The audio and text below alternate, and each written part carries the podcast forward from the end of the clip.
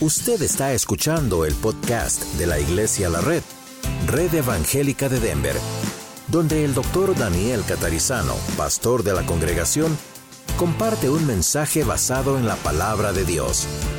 Ahora abra su corazón y permita que en los próximos minutos el Señor le hable y le bendiga.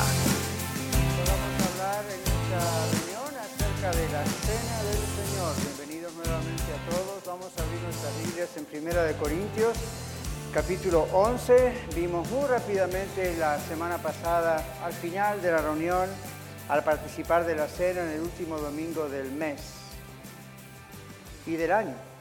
Hoy vamos a volver a ese mensaje que no fue realmente predicado, deseándoles a todos un feliz año nuevo y empezamos el año en la mesa del rey. Qué honor, ¿verdad? Qué honor.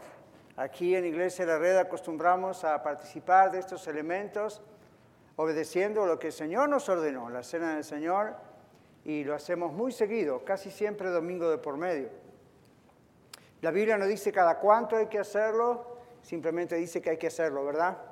¿Cuántos de ustedes saben que esta es una orden del Señor? Es una ordenanza del Señor, igual que el bautismo. Son las dos ordenanzas que el Señor Jesús nos ha dejado y tienen dos mil años de antigüedad. ¿No les parece maravilloso? Después de dos mil años seguimos haciendo lo mismo. ¿eh? En toda tribu, raza, pueblo, nación, no importa, todo el mundo que tiene a Cristo en su corazón y va a una iglesia sana, celebra la cena del Señor. Primera Corintios 11 es el apóstol Pablo escribiendo a la iglesia en la ciudad de Corinto y vamos a mirar este texto que muchas veces miramos rápidamente y hoy tenemos la oportunidad de analizarlo un poquito más. Primera Corintios capítulo 11, vamos a comenzar en el versículo 23, más tarde vamos a ir hacia atrás en algún momento. Pablo dice, porque yo recibí del Señor lo que también os he enseñado, que el Señor Jesús, la noche que fue entregado, tomó pan y habiendo dado gracias, lo partió y dijo, tomad, comed, esto es mi cuerpo que por vosotros es partido, haced esto en memoria de mí. Asimismo tomó también la copa después de haber cenado, diciendo, esta copa es el nuevo pacto en mi sangre, haced esto todas las veces que la bebiereis en memoria de mí. Así pues, todas las veces que comiereis este pan y bebiereis esta copa, la muerte del Señor anunciáis hasta que Él venga. De manera que cualquiera que comiere este pan o bebiere esta copa del Señor indignamente, será culpado del cuerpo y de la sangre del Señor. Por tanto, pruébese cada uno a sí mismo y coma así del pan y beba de la copa. Porque el que come y bebe indignamente, sin discernir el cuerpo del Señor, juicio come y bebe para sí. Por lo cual hay muchos enfermos y debilitados entre vosotros y muchos duermen. Si pues nos examinásemos a nosotros mismos, no seríamos juzgados. Mas siendo juzgados, somos castigados por el Señor para que no seamos condenados con el mundo. Así que, hermanos míos, cuando os reunís a comer, esperaos unos a otros. Si alguno tuviere hambre, come en su casa, para que no os reunáis para juicio. Las demás cosas las pondré en orden cuando yo fuere. Vamos a orar. Señor, te damos gracias porque podemos abrir tu palabra y Tú nos prometes que tu palabra no volverá a ti vacía, sino que hará lo que tú quieres. Están abiertos nuestros corazones, nuestra mente. Estamos aquí, espíritu, alma y cuerpo.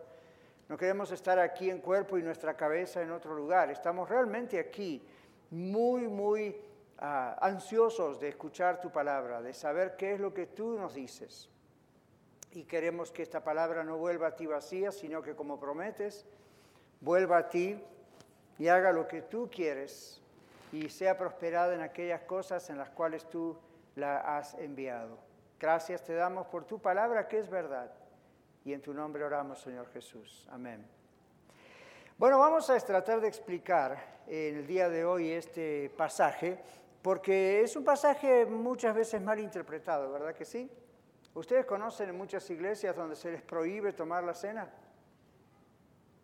O por lo menos donde se les dice, bueno, no, usted no está en condiciones. O hay ciertos requisitos que tiene que tener para no estar indigno. Están todos equivocados. Así se los digo, a ustedes y a los que están viendo en YouTube o en Facebook. Están todos absolutamente equivocados. ¿Ok? ¿Cómo se atreve a decir eso, pastor? Bueno, vamos a mirar lo que dice la Biblia. Es lo único que importa, ¿verdad que sí? La noche cuando el Señor Jesús fue entregado para morir en la cruz, Él tomó la cena. No está hablando de esta Santa Cena, como le dicen algunos, o más apropiadamente la Cena del Señor. Está hablando de la Pascua. Es la cena pascual, es la última cena, la cena de la Pascua, donde se reunían y celebraban la salida del pueblo de Egipto, la liberación de Egipto, que representa también para nosotros la liberación de Satanás del pecado gracias a la cruz de Cristo. Entonces Jesús estaba con sus discípulos, en otro texto él dice, cuánto he querido tomar la cena con ustedes esta última vez antes de que padezca. Esa misma noche el Señor Jesús fue entregado por Judas Iscariote, pasó toda la noche en diferentes juicios, al día siguiente fue crucificado. Todos recordamos eso. Pero después de haber cenado, después de haber cenado, el Señor tomó de la mesa el pan y lo partió y dijo, hagan esto, siempre recuerden lo que yo hago por ustedes, morir en la cruz. Luego después tomó la copa, había dos o tres copas diferentes que se usaban, tomó la última y dijo, esta es la copa del nuevo pacto, en mi sangre. Ya no es el pacto por medio de la ley, la salvación no viene por la ley, viene por la sangre de Cristo. La sangre es la vida. Un ser humano tenía que dar la vida por todos los seres humanos. No iba a ser un ángel, no iba a ser un arcángel, no iba a ser un ser celestial, tenía que ser un ser humano. El gran problema es que ser humano calificaba absolutamente nadie. Entonces Dios se encarna. Vive 33 años aquí Jesús sin pecar y va a la cruz pagando por nosotros en su condición de hombre. Y él dijo, ustedes tienen que recordar como iglesia lo que yo voy a hacer siempre. Cuando Pablo escribe había un problema. Ya habían pasado unos cuantos años, no muchos, pero ya habían pasado unos cuantos años. Y esta iglesia en Corinto, que tiene la característica de ser una iglesia, si usted ha leído primera y segunda de Corintios, tiene sus características especiales esta iglesia, ¿verdad?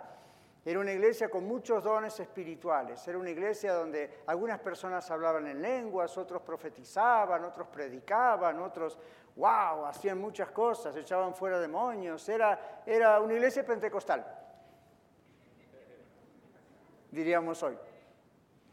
Era una iglesia del Señor, pero era una iglesia escandalosa. Y era una iglesia donde había inmoralidad. Y era una iglesia con muchos problemas.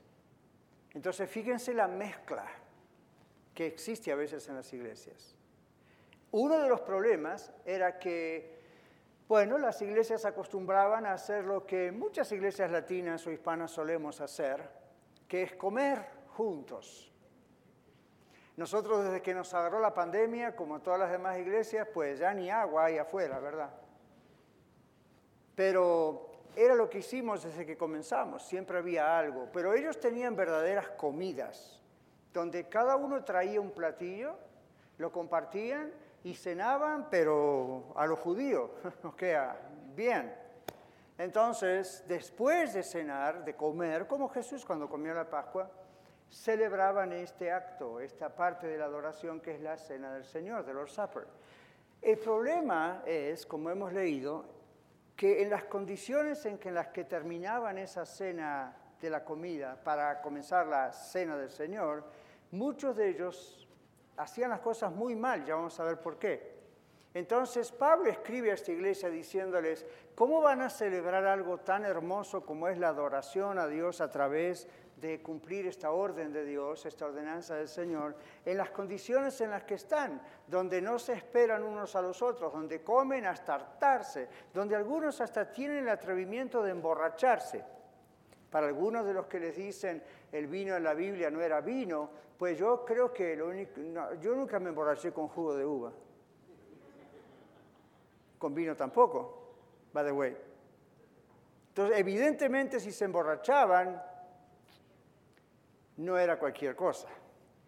Entonces, Pablo está diciéndoles, ¿cómo van a llegar en esas condiciones a celebrar como cuerpo de Cristo, como iglesia? el recuerdo de la muerte y la resurrección de Jesús, en este caso específico la muerte. ¿Cómo van a llegar a ese, cómo van a hacer algo así? Entonces, vamos a mirar qué está pasando aquí, porque esa fue una generalización, ¿verdad? Pero es verdad. El Señor tomó estos dos elementos, el pan y el vino, que representaban su cuerpo, su sangre. Al día siguiente, eso iba a ocurrir en la cruz. El Señor ordenó ¿Cuál es la definición de ordenar? Ordenar. El Señor no sugirió. ¿Se dieron cuenta? El Señor ordenó y Pablo como apóstol dijo, el Señor ordenó que hagamos esto. Hay de los que lo prohíben. El Señor ordenó que hagamos esto. Después explica cómo hacerlo bien, pero Él ordenó que tomemos estos elementos, el pan que representa su cuerpo, el vino o el jugo de la vid, el jugo de uva que representa su sangre, tal vez por su color, y recordemos siempre, y nos recordemos unos a los otros siempre a través de algo tan gráfico que entra en nuestro cuerpo. Recordemos lo que el Señor Jesús hizo por nosotros. Entonces, cuando participamos, esta es la primera cosa para los que apuntan, este nuestro primer punto. ¿Qué significa la cena del Señor? Bueno, cuando participamos de la cena del Señor, recordamos, por eso se llama en memoria de mí, ¿verdad? Recordamos, por medio de estos dos símbolos, del pan y el jugo de la vid, recordamos la muerte de Cristo por nosotros en la cruz. Creo que nosotros siempre lo recordamos porque tenemos un, tenemos un icono ahí arriba que nos lo recuerda todo el tiempo, ¿verdad? La cruz. Excepto que esa es una cruz muy bonita y los hermanos americanos ahí habrán pagado bastante para que algún carpintero la hiciera muy bonita. No era así la cruz en la que Cristo murió, se lo garantizo. Pero por lo menos nos recuerda por qué nos reunimos, nos recuerda por qué estamos aquí, nos recuerda que somos salvos porque Cristo pagó por nosotros en nuestro lugar. Pero estos elementos son aún más vivos en ese aspecto, porque están hablando directamente del cuerpo de Jesús. Son símbolos, son emblemas, pero están hablando del cuerpo y la sangre de Jesús. Jesús en nuestro lugar se puso para que pudiéramos ser salvos. ¿Ven? Entonces, lo proclamamos, dice el versículo 26. La muerte del Señor anunciáis hasta que Él venga. En griego la palabra anunciar es la palabra to proclaim o proclamar. Proclamar que creemos, creemos que la muerte de Jesús fue por nosotros. Y mis hermanos, este creemos no es, well, I believe so, es, no es creo que sí. Esto es, estamos absolutamente seguros que Jesús murió en la cruz por nosotros. ¿Sí o no? No es, bueno, tal vez, yo creo que. No, no, esto es, creemos porque estamos seguros que el Señor Jesús murió por nosotros. Entonces, al participar juntos como familia, Aquí en la red estamos proclamando, estamos anunciando, estamos declarando, estamos recordándonos unos a los otros. Algo que uno diría, yo jamás me voy a olvidar de esto, pastor. No se trata de memoria, se trata de proclamación. Es diferente. No es que si no lo hacemos un día nos vamos a olvidar que Jesús murió por nosotros. No es lo que dice el texto. El texto está diciendo así lo mismo que hacemos al cantar o al ofrendar o al predicar. Estamos proclamando, estamos diciendo, esto es lo que el Señor hizo, esto es lo que el Señor hizo, ¿ven? Entonces en la iglesia primitiva, después de esa reunión de compañerismo y ese social que tenían, participaban de la cena del Señor y era como si unos a los otros se miraran y dijeran, esto hizo Jesús por ti, esto hizo Jesús por usted, esto hizo Jesús por mí. Entonces, nosotros estamos anunciándonos unos a los otros y a la gente que se asoma a visitar qué es lo que Cristo puede hacer por ellos también. Nosotros no creemos en la transustanciación de estos elementos, palabra larga y complicada, simplemente significa Nuestros amigos católicos piensan que el pan se transforma en, el cuerpo de Jesús y la sangre se transforma en, el, jugo, el jugo se transforma en la sangre de Jesús. Nunca Jesús dijo eso. Ellos dicen, pero ahí el Señor dijo, esto es mi cuerpo. Sí, pero observen que no se sacó la mano y se las dio. Dijo, esto es mi sangre, y no se sacó sangre y se los dio. Está usando estos elementos. ¿Ven? Entonces, creer que el cuerpo se vuelve a ser el cuerpo de Cristo cuando comemos el pan o el jugo lo tomamos y misteriosamente se vuelve a ser la sangre de Jesús es matar a Jesús otra vez. ¿Se dan cuenta? Y Jesús dijo, no, es una vez para siempre.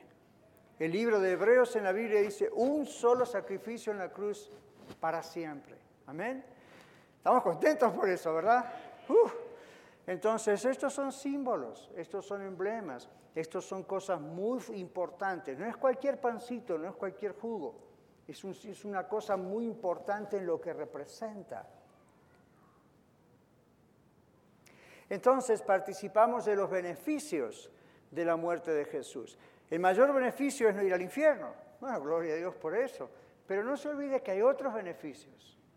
Hay otros beneficios. La salvación está ahí. La libertad del pecado. Colosenses capítulo 2 dice que Jesús cuando estuvo en la cruz exhibió públicamente a todo principado de maldad a Satanás y triunfó sobre ellos en la cruz. Triunfó, sobre el dominio que esos, que esos demonios tienen sobre los seres humanos. Triunfó sobre el dominio de Satanás en el mundo. Triunfó sobre todo poder y potestad y los exhibió públicamente en el mundo espiritual y triunfó sobre ellos en la cruz. Y luego dice, por tanto, nadie los engañe en una lista de cosas. Entre ellos, en el guardar la ley y estas cosas que hasta ese momento tenían el sentido. Entonces, el Señor dice aquí, hay muchos beneficios, entre ellos el habernos librado de Satanás, de la esclavitud. El diablo sigue tentando, el diablo sigue haciendo de las suyas, pero el momento que usted es nacido de nuevo en Cristo Jesús, lavado con la sangre de Jesús, usted no le pertenece más al diablo. Y el diablo no tiene más dominio sobre usted. Le puede tentar, le puede hacer caer cuando usted se descuida, pero ya usted no le pertenece al diablo. Eso es un beneficio de la salvación. Así que cuidado cuando hace guerra espiritual. ¿Por qué lo pongo entre comillas, pastor? Porque no existe ese término en la Biblia. El hecho de que no exista no quiere decir que no es verdad, pero es una nominación que nosotros le hemos puesto. Bíblicamente es una batalla. Una batalla no es una guerra. Luchamos contra pero luchamos contra un enemigo vencido, no con un enemigo por vencer. Luego, aunque este tema no es de la guerra espiritual, no me lo puedo perder. Si Jesús, en Colosenses 2 dice la Biblia, escribiendo a la iglesia en Colosas, si Jesús triunfó en la cruz sobre Satanás y sus demonios y todas esas cosas, ¿qué negocio tengo de andar echándolo de aquí para allá? Y usted dice, bueno, pero ¿y los apóstoles? La Biblia dice que les dio poder en el nombre de Jesús para echar fuera demonios. Sí, ¿de quiénes? De los endemoniados, no de otros hermanos en Cristo, que a lo mejor pecaron y se metieron en problemas. Esos tienen que arrepentirse. Ahí no hay que sacarle un demonio, hay que sacarle el pecado que tiene adentro. Y tampoco se lo podemos sacar. ¿Ven? Entonces todas las cosas tienen su lugar, hermanos. ¿Verdad que sí? Todas las cosas tienen su lugar. Si estamos creyendo torcido es porque no entendemos lo que la Biblia dice. El Señor triunfó sobre eso y sobre ese y sobre esos. Entonces, cuando es necesario, yo también he echado fuera algún que otro demonio de alguna persona que no era cristiana y estaba endemoniada. Pero de entre nosotros, de entre alguien que conoce a Cristo, de alguien que sabe que tiene a Cristo en su corazón, no hay lugar para dos en el trono, hay uno solo. Que lo contristemos, que lo ofendamos, es cierto, pero está en el trono. Hmm. Algún día lo van a creer de verdad. Participamos de los beneficios de la muerte de Cristo, su liberación nuestra liberación es decir, de Satanás y del pecado y del enemigo. La sanidad de nuestra alma. Muchas veces la Biblia habla de sanidad y lo que en realidad está hablando es de salvación. Como es aquel famoso texto que se repite de Antiguo y Nuevo Testamento, por sus llagas fuimos curados. ¿Recuerdan? Sí, pero el original dice sanados. Y, y la idea es no sanados físicamente, Originalmente la idea es el pecado es una enfermedad en el ser humano y Jesucristo vino a sanarnos de esa enfermedad. Y usted dice, pero pastor, ¿está mal si oro por un enfermo y menciono ese versículo? No, pero hay otros textos. Esos dos textos están hablando literalmente del pecado como una enfermedad en la raza humana y Jesús nos vino a sanar. Entonces observen los beneficios de la salvación, que al participar de los elementos estamos diciendo, yo creo en todo eso. Cuando pongo este pan en mi boca, cuando pongo este jugo en mi boca, yo estoy seguro que Jesucristo se puso en mi lugar, me salvó de la condenación del infierno, me salvó de la esclavitud de Satanás, de los demonios, me salvó de la esclavitud del pecado.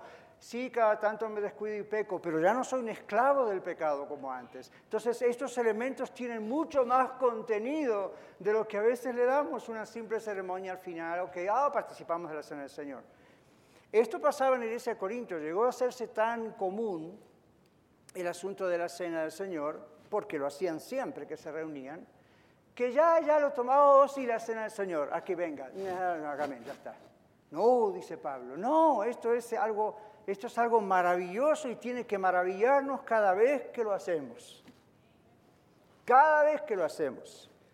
Entonces, participamos, en nutrición en nuestro espíritu. El Señor dice, el que no come de mi cuerpo y no bebe de mi sangre, y los fariseos de aquella época dijeron, este hombre es un caníbal, diríamos en nuestro lenguaje. Jesús no estaba hablando de literalmente comer su carne, sus huesos. Jesús estaba diciendo, el que no vive en una relación conmigo, el que no come de mí en ese aspecto, nuestra relación personal con Él, desde el día de nuestra entrega a Cristo hasta que nos lleve a su presencia o venga de su presencia, comemos y bebemos todo el tiempo de Él. Esto representa la relación personal que usted tiene con el Señor Jesucristo. Y usted dice, ve, pastor, por eso no la tomo, porque esta semana mi relación con él fue muy fría. Dios no está hablando de la temperatura de su relación espiritual. Está hablando de, ¿tiene usted una relación con Cristo o no? Si la tiene, tiene que participar. ¿Ve? El error de muchas iglesias y hasta sectas que participan en esto, y no entiendo por qué participan en esto, porque no creen en el Cristo de la Biblia, pero el error es que usted tiene que ser perfecto para participar. Ahora dígame una cosa. ¿Quiénes estaban la noche que Jesús fue entregado tomando la cena? Los doce apóstoles. ¿Se acuerdan de uno que no era el mejor? Judas Iscariote. ¿Participó de la cena, sí o no? ¿Quién le puso el bocado en la boca? El mismo Jesús. El mismo Señor Jesús le dio el pan. Claro, observen lo que pasó después.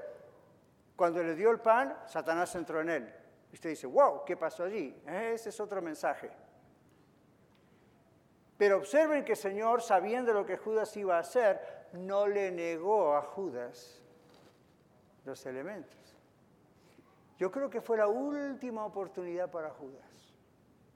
Ahora, eso es otro mensaje.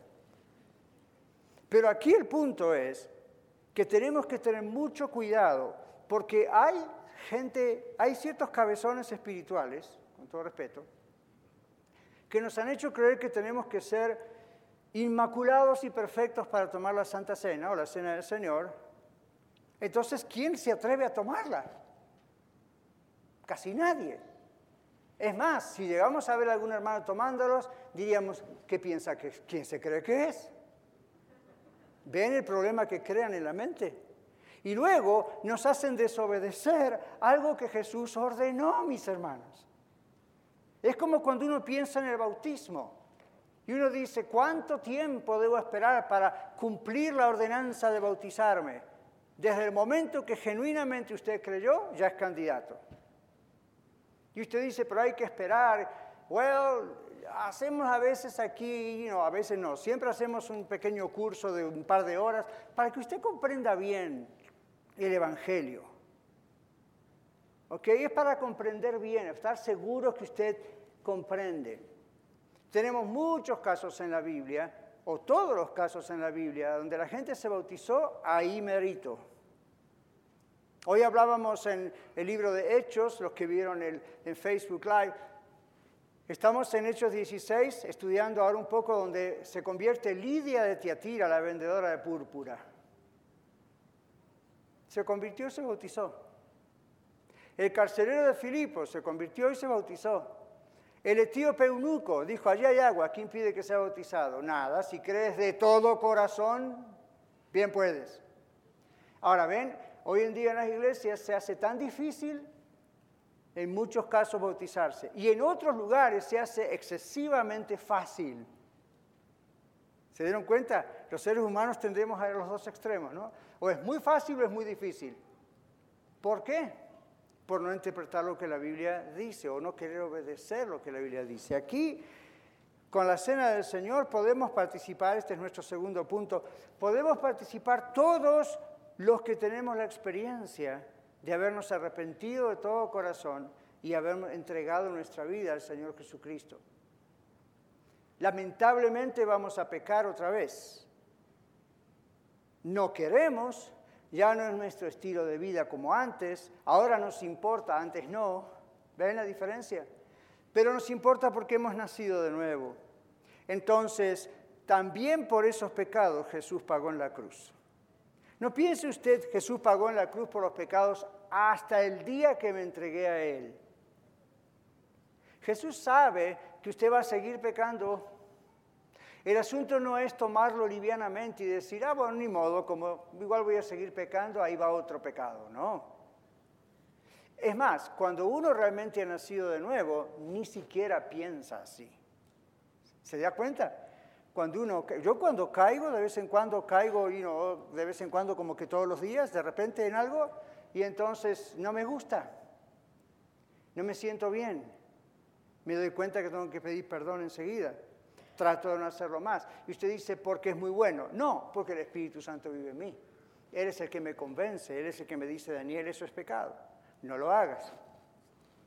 Puede ser una simple mentira, puede ser una exageración que está fuera de lugar, puede ser cualquier cosa que uno hasta ni se dio cuenta hasta después que la hizo. No piensa en el crimen, el alcoholismo, las drogas, todas esas cosas entran en el paquete, pero una persona que ya ha sido nacida o nacido de nuevo no tiene ya ese tipo de problemas por lo general. Tiene problemas diarios de de repente pierde su uh, control, ¿verdad? Entonces dice, ok Señor, pero como es de Cristo, el Señor le convence. Pastor, ¿cómo, voy ¿cómo sé si soy salvo? ¿Tiene convicción de pecado cuando peca? Entonces es salvo. ¿No tiene convicción de pecado? Todavía no es salvo. ¿No le importa pecar? Usted no conoce a Cristo. ¿Ve? ¿Le importa cuando cae? Usted conoce a Cristo. El Señor está allí y está, vamos, hijo, adelante, arriba. ¿Ven? Entonces, con la cena del Señor sucede eso, uno no está esperando llegar a un nivel que solamente vamos a llegar en el cielo. Al mismo tiempo hay que tener cuidado al predicar esto, don Daniel, ¿verdad? Diciendo no hay vía libre para el pecado. Simplemente uno sabe que Jesús también pagó por nuestros pecados, pasados, presentes y lamentablemente los que vayan a ocurrir en el futuro. La Biblia dice, la sangre de Cristo nos limpia de los pecados que hicimos hasta nuestra conversión. ¿Dice eso?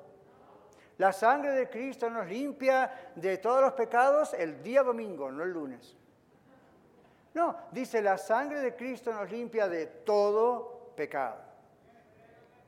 La última vez que miré la definición de la palabra todo, es todo.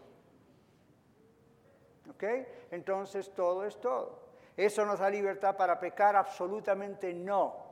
Repito por cuarta o quinta vez, si usted, siente, si usted siente libertad para pecar, usted no conoce a Cristo. ¿Okay? Pero sepa que cuando cae, se arrepiente y la Biblia dice, abogado tenemos en Cristo. Jesús sigue trabajando, Jesús sigue activo en el cielo por nosotros. Gracias. Jesús sigue activo por nosotros en el cielo.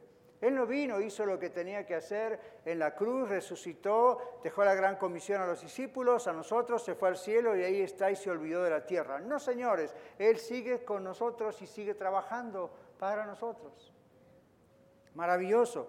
Cuando participamos de la cena del Señor, piense que esto representa todo eso que hizo Jesús en la cruz. Último punto, ¿cómo debemos participar en la cena del Señor? Y esto es lo que específicamente Pablo enseña a la iglesia el Señor a nosotros. En unidad, la participación de la cena del Señor o en la cena del Señor es una demostración de unidad entre nosotros. Ese era el problema de tomar la cena indignamente. ¿Ven?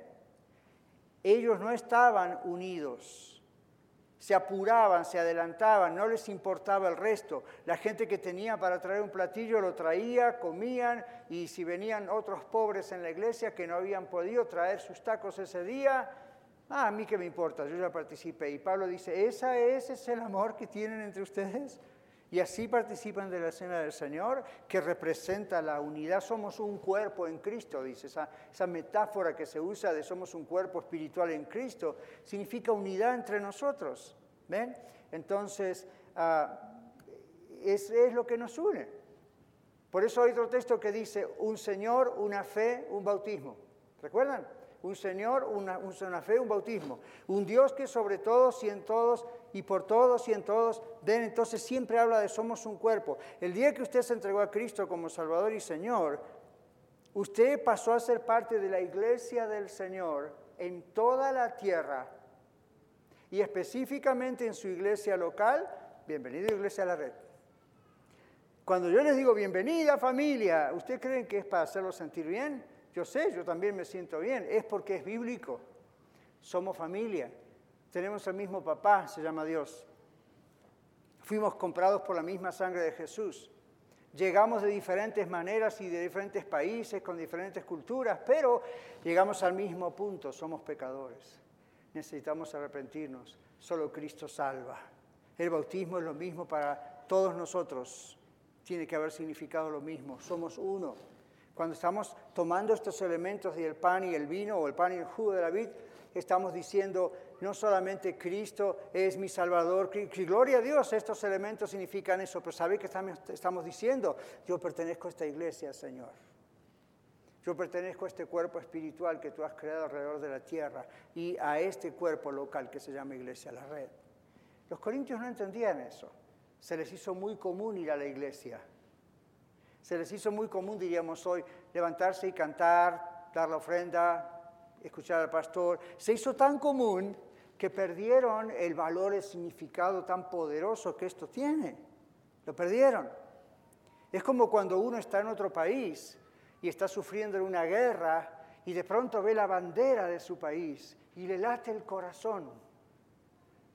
Es un pedazo de trapo. No, no es un símbolo poderosísimo de lo que representa esa tela colgando de un mástil. Esto no es un pedazo de pan, es un pan que representa a Dios.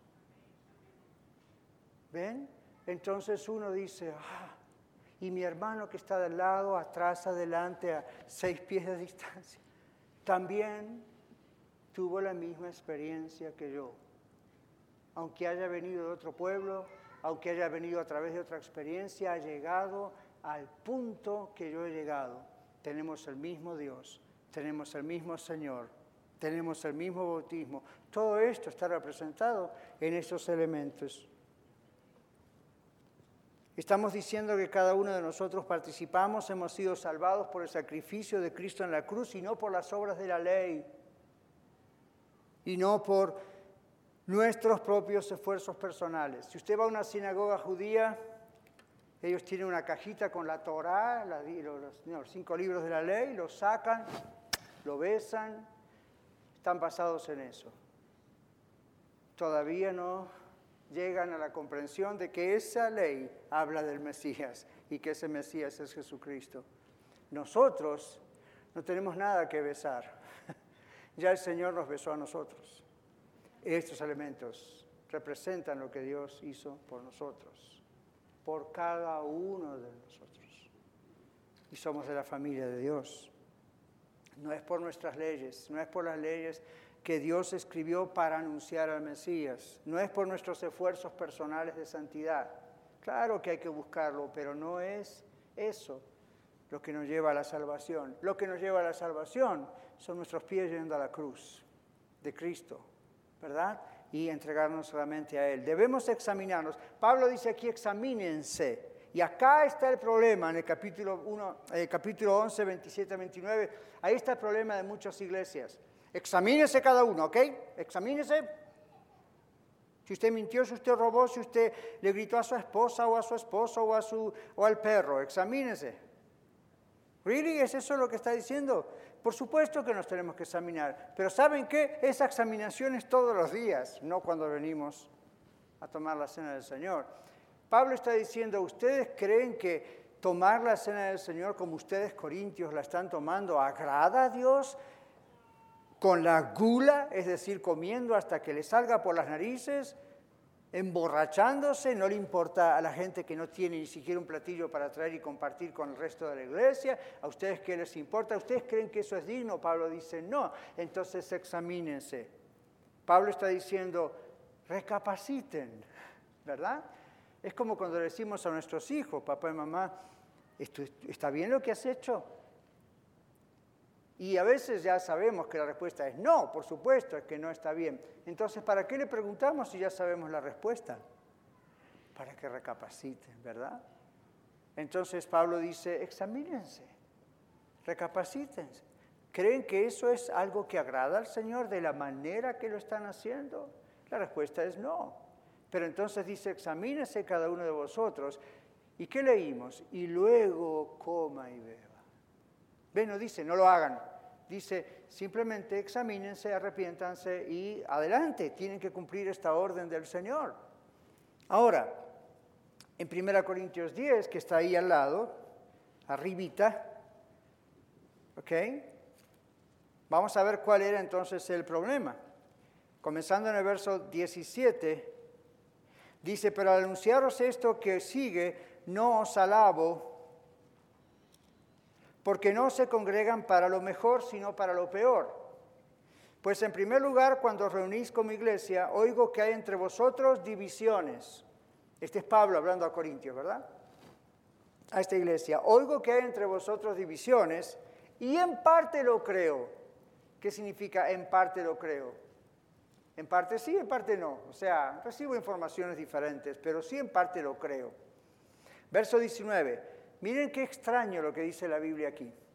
Porque es preciso, es necesario que entre vosotros, vosotros haya divisiones o disensiones para que se hagan manifiestos entre vosotros los que son aprobados. Mm. Cuando pues os reunís vosotros, no es comer la cena del Señor. Recuerden lo que pasaba con los corintios al cenar. Verso 21, porque al comer cada uno se adelanta a tomar su propia cena. Qué egoísta, ¿verdad? No pensar en los demás, a ver si otro hermano tiene para comer o no ahí enfrente. No digo en su casa, ahí enfrente. Y uno tiene hambre y otro se embriaga. Pues qué, ¿no tenéis casas en que comáis y bebáis? Dice Pablo. ¿O menospreciáis la iglesia de Dios y avergonzáis a los que no tienen nada? ¿Ven cuál es el problema? ¿Cuál era el problema para ellos? ¿Qué os diré? ¿Os alabaré? En esto no os alabo ¿Qué significa en esto no os alabo? En otras cosas sí, en esto no. Ahora observen la imagen, ¿verdad? Estaban ahí compartiendo, había mucha comida, unos se adelantaban, estos míos, yo quiero comer y comer y comer, y los demás llegaban así como yo no traje nada, me dejarán comer, no me dejarán comer. Según el libro de Santiago, esos son los que habían que poner adelante para que coman primero. ¿Ven? Esa es la idea. En cambio, a estos no les importaba. Entonces, observen qué es comer la cena del Señor indignamente. Ser desconsiderados, estar pensando en uno mismo, no estar pensando en que esto es de la iglesia.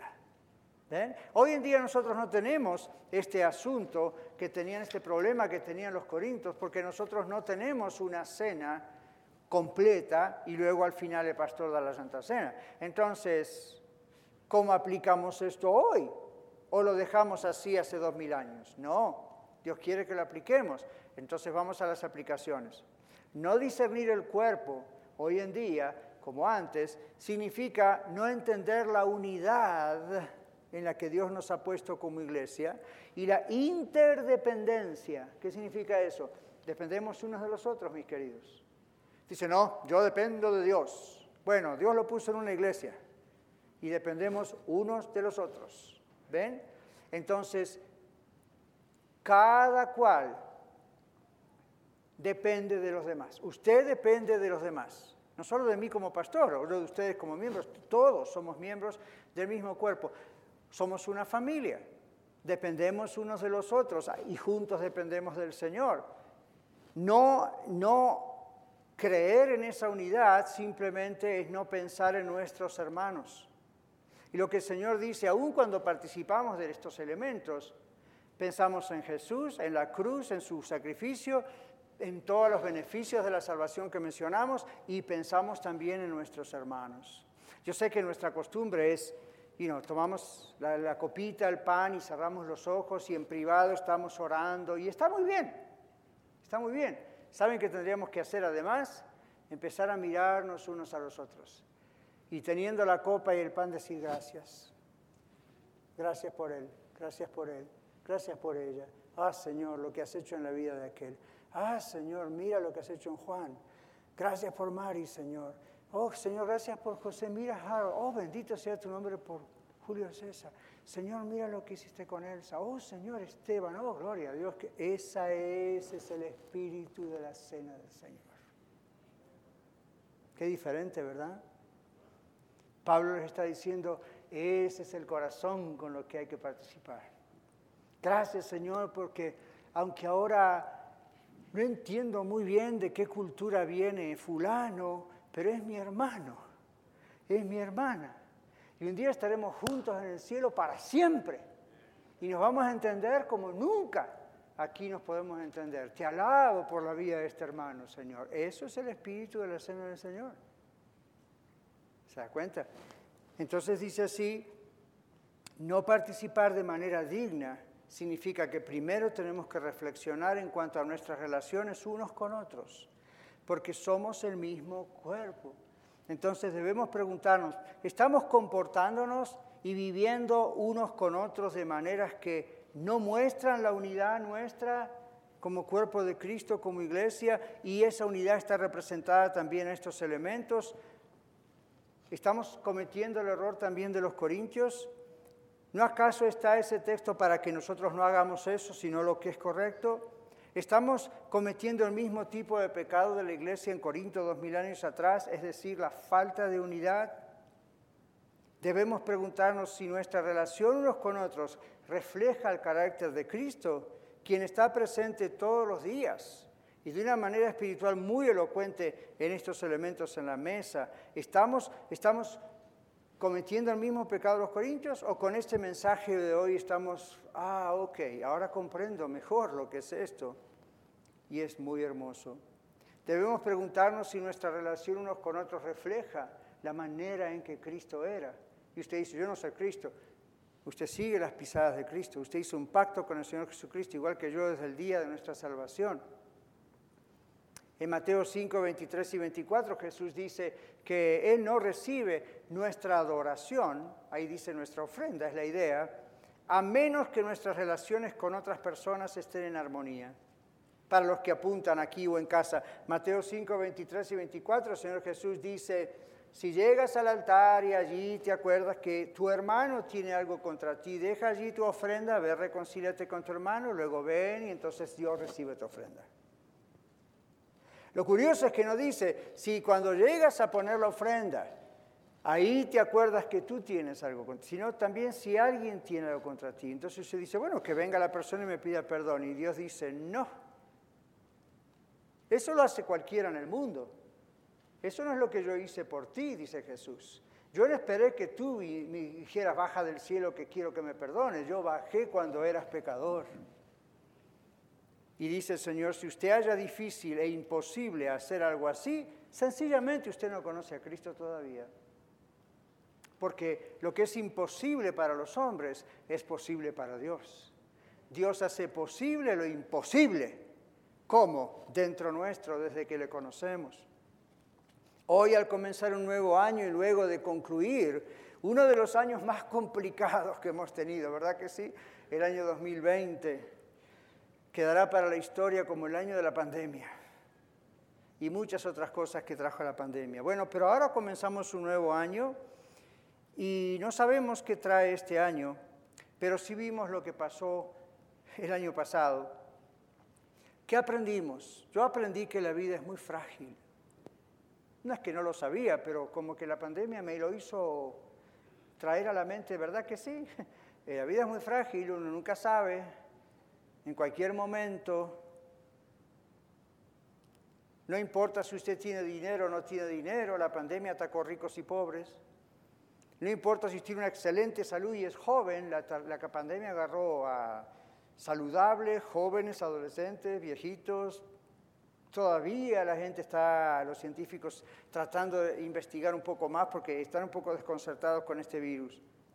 Bueno, yo aprendí eso. La vida es breve, la vida es delicada, la vida es frágil. Pero Dios me ha puesto en una familia. Son ustedes.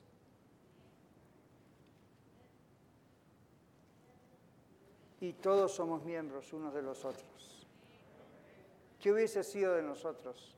¿Cómo hubiésemos pasado la pandemia sin Dios en nosotros, sin nosotros.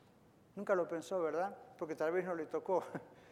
Pero a los que sí les tocó de cerca la pandemia y la iglesia estuvo presente, gloria a Dios decimos. Gloria a Dios. No hicimos nada más de lo que teníamos que hacer. Hay un texto en la Biblia donde el Señor dice que los obreros vinieron y dijeron, Señor, siervos inútiles somos. ¿Por qué? Porque lo que teníamos que hacer, eso hicimos. No hicimos nada extraordinario. Simplemente hicimos lo que tú dices que sea. ¿Qué, haría, qué no haríamos por alguien dentro de nuestra propia casa? Eso hacemos por la iglesia. Bueno, se dan cuenta, la pandemia yo creo que abrió los ojos de esta y otras iglesias para que nos demos cuenta que nos necesitamos. Pastor, ¿qué traerá esta, este año? Ay, yo no sé. ¿Quisiera saberlo? No. ¿Por qué? Porque cualquier cosa que yo sepa adelantado tiendo a manejarla. Entonces mejor no saber. ¿Ven? Dios sabe. Lo importante es que Él está con nosotros.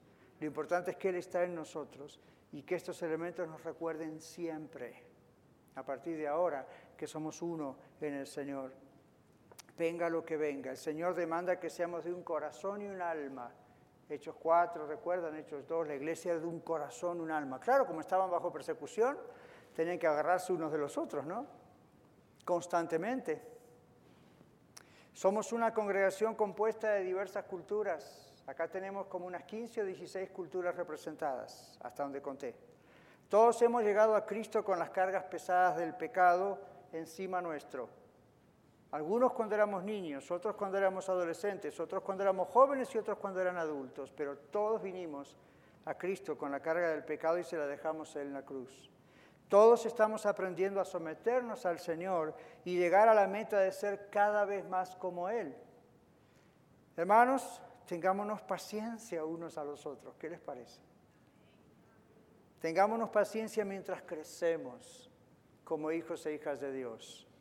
Y mientras Dios nos hace crecer en número, gloria a Dios, pero más gente, más problemas. That's fine. ¿Quién garantizó que si fuéramos 10 no tendríamos problemas? O como dicen por ahí, sería una bolsa de gatos peleándose. No importa cuántos el Señor quiere. ¿Qué tal si el Señor quiere hacernos miles?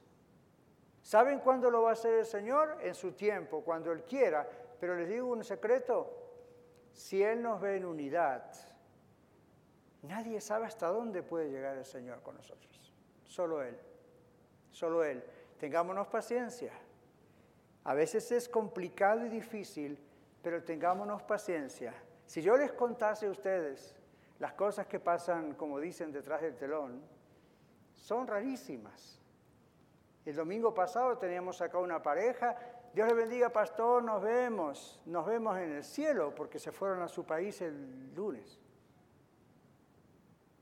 O martes o cuando sea. De golpe, desde el aeropuerto. Hola, llamamos para decirles que nos estamos yendo a nuestro país. Si el domingo los vimos, ¿no sabían todavía? Sí que sabían. ¿Por qué no dijeron? Who Pero los amamos, los vamos a extrañar. Y no los echó la migra, ¿eh? Directamente dijeron, nos volvemos. Y lo venían masticando. Y dijimos, bueno, está bien, ¿eh? tienen derecho, no tienen que darle cuenta al pastor de la iglesia por eso. Pero lo primero que vino a mi corazón no fue por qué. Lo primero que vino a mi corazón, ¿saben qué fue? Qué extraño. Yo pensé que conocían el concepto de la iglesia como familia. Obviamente no. Obviamente no. Repito, no tenían que venir a pedir permiso, es una cuestión entre ellos y Dios. No tenían que venir a hacer todo un drama, no. Pero se dieron cuenta que este año nosotros despedimos a una hermana que se fue a California. Señor bendícela y cada tanto se contacta.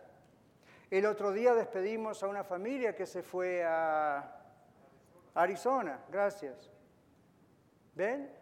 Y así, antes hemos despedido a otros, porque somos familia.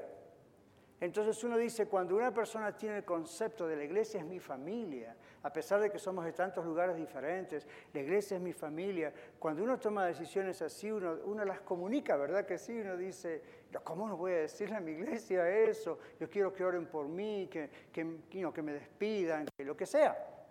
A menos que uno tenga que salir de emergencia, porque bueno, es una catástrofe, pero ven, lo pongo como un ejemplo, es un feo ejemplo, pero para decir, fue lo primero que vino a mi mente y pensando en este mensaje, ¿comprendemos todos que la iglesia es una familia o simplemente comprendemos que es un lugar para venir a escuchar a este hombre hablar?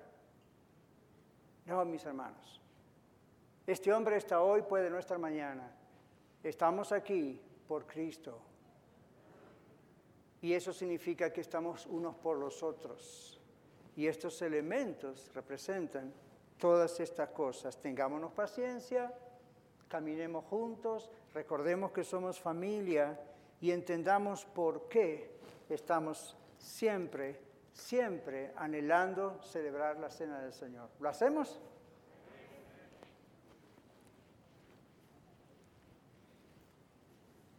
Hoy, como verán, vamos a hacer de poquito un retorno a la normalidad.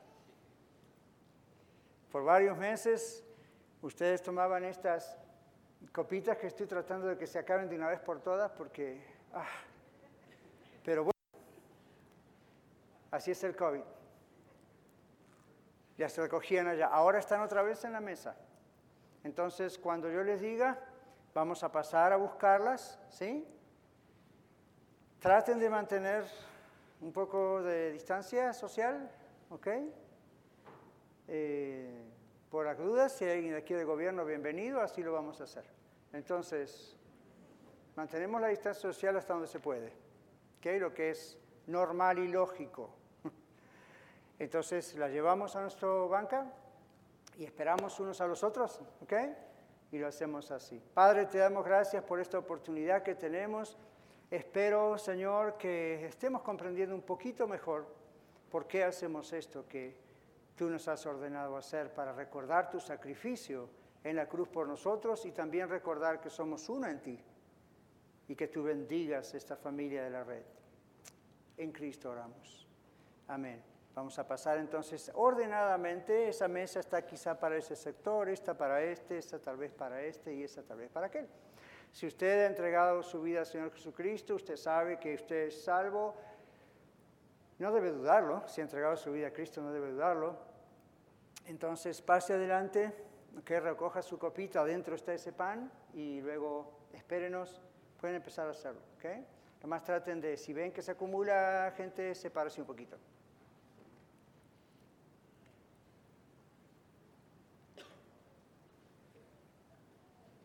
Eso es. Haciéndolo bien podemos volverlo a hacer de esta manera otra vez.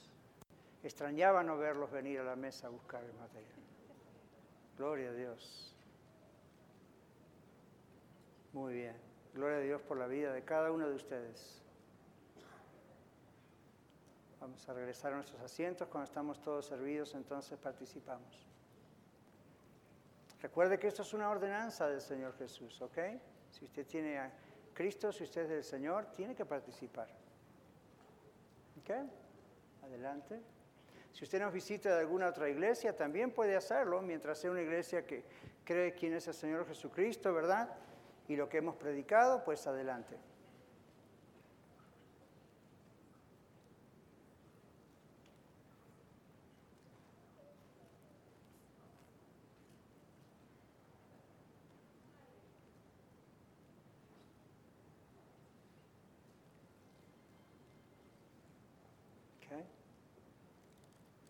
Algunos que faltan desde allá atrás. Muy bien. Gracias por ser ordenados al pasar. All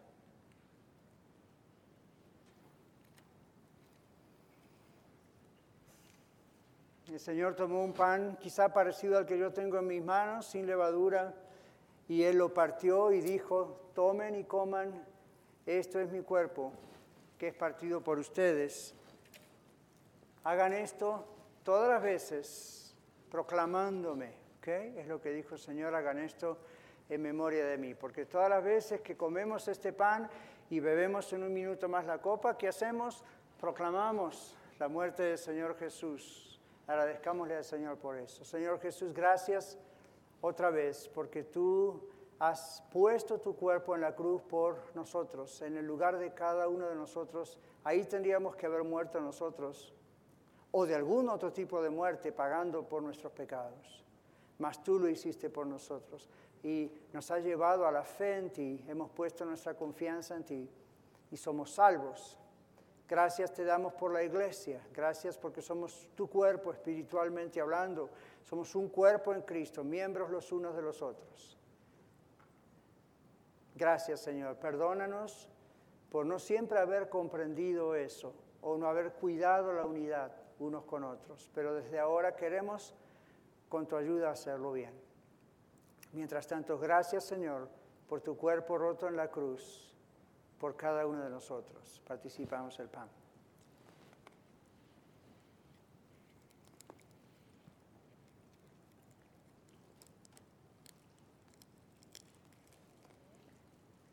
La Biblia nos dice que sin derramamiento de sangre no hay limpieza de pecados. Esto es una copita de jugo de uva, no va a limpiar el pecado de nadie, pero representa lo que Jesús hizo por nosotros. ¿Cuántos están más que alegres de que la sangre de Cristo nos limpie de todo pecado? Amén. Y eso es lo que representamos. Y también representamos que estamos unidos a través de la misma sangre de Jesús. Señor, gracias te damos por tu sangre derramada en la cruz, porque somos miembros de tu cuerpo, de tu iglesia, Gracias porque hoy día hay gente, iglesias de cualquier parte de este planeta, todo el mundo literalmente, que como nosotros en otros idiomas, con otras culturas, sin embargo nos unimos a ellos, a tu iglesia alrededor de la tierra, celebrando tu muerte, tu sacrificio por nosotros y el hecho de que tu iglesia un día será arrebatada para estar juntos contigo por toda la eternidad. Te damos gracias por todos los beneficios de la salvación, por salvarnos de la condenación del infierno, por salvarnos de Satanás, por salvarnos de los pecados, por salvarnos de la esclavitud al pecado. Gracias Señor. Gracias por todo, todo lo que significa esta copa, este pan. Proclamamos tu muerte y te agradecemos por tu sacrificio en el nombre de Jesús. Amén. Participamos. Gloria a Dios. Bueno, yo sé que no se pueden dar la mano, ¿verdad? Por ese visitante extraño llamado COVID. Pero si por lo menos pueden, mírense un poquito alrededor, a ver. Observen, esta es su iglesia, esta es su familia, estos son sus amados. Algunos nos miramos y decimos, ay, pero tiene que cambiar esto o lo otro usted también. Yo también. Olvídese de eso. Esta es su familia.